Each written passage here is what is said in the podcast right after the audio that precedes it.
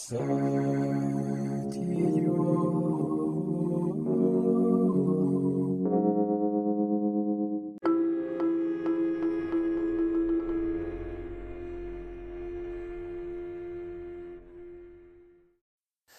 idiot peut-être, mais ça a pas mal bougé ces derniers temps aux éditions de l'idiot. Et euh, en fait, avec l'arrivée euh, de Swan d'Argefil, on est revenu un petit peu, euh,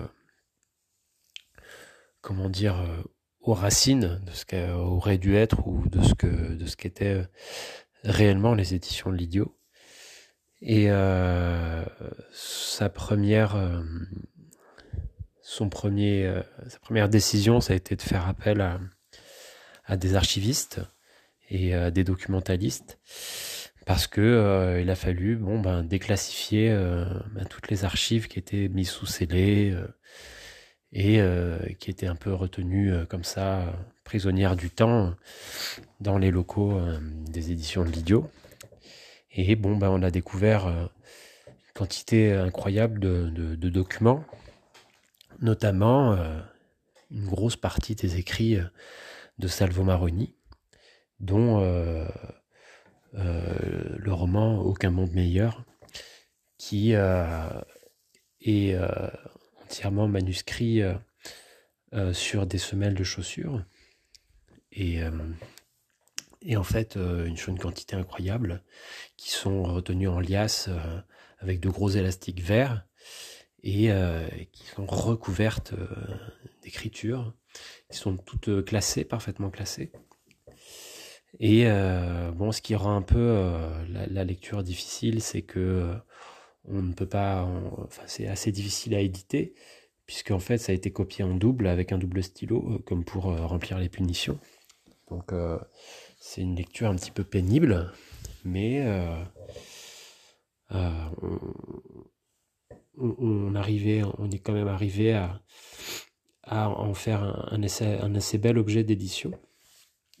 Euh, et euh, j'ai euh, décidé pour cet épisode spécial de vous en lire un, passage. Donc il s'agit du roman de, de Salvo Maroni, Aucun monde meilleur.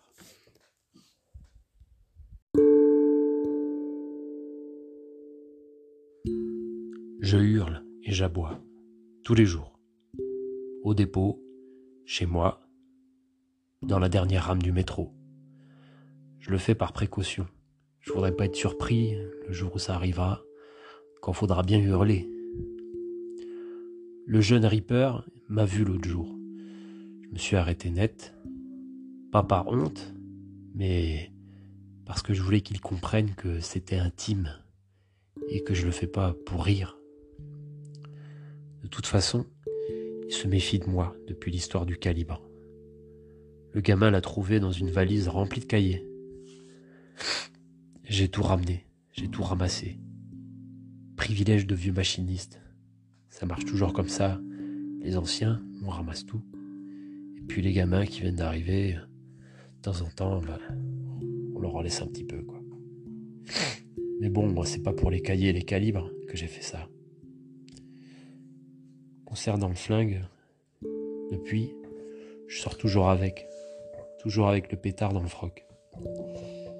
Ça a calmé mes angoisses, mais ça m'a fait un sang pris sur la hanche. L'arme, elle est lourde. Et le matin de la découverte, elle sentait l'huile chaude, comme un bouillon au WD-40. Le soir même, je suis descendu à la cave avec le pétard. Le clodo était pas là. J'ai flingué deux fois son matelas et j'ai failli me faire sauter la cervelle. Ça a failli faire un, deux, trois. Et la troisième, c'était pour moi, pour le rythme. J'ai rien fait. Mais bon, personne n'aurait compris. Ils auraient essayé d'expliquer ça, pire encore, ils auraient fouillé, ils auraient fouiné dans mes cahiers ce où j'ai écrit tout petit. La vérité, c'est qu'il me faut rester en vie, avec le flingue sur moi, parce que plus personne n'est gentil. Gentil comme moi.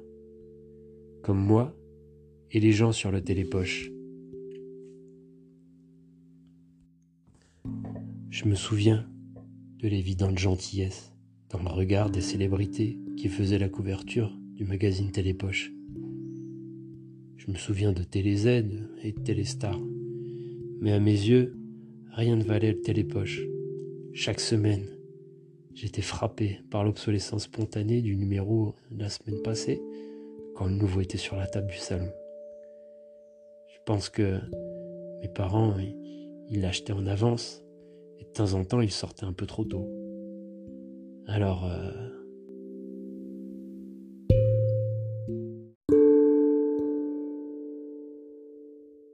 et il le mettait sous clé jusqu'à la semaine d'après. Puis le vieux est mort et moi je me tenais bien sage. Alors ma mère elle a commencé à me dire T'es bien gentil. T'es bien gentil gamin. Tu pourrais être sur le télépoche. C'est pour ça que je travaille dans les poubelles. Pour avoir le télépoche. Chaque semaine, je le récupère. En l'an 2000, il y en aura encore des télépoches. En 2020, les gens ils l'achèteront encore et ils le jetteront toujours. Et moi, je serai là, aux archives, dans les poubelles. J'en récupère 5-6 numéros par jour. Je les ramène, je les nettoie, je les repasse même puis je les aligne. Et au bout d'un moment, je garde que le meilleur. Elles sont belles mes archives. Il m'en manque pas un, pas un seul, je vous dis.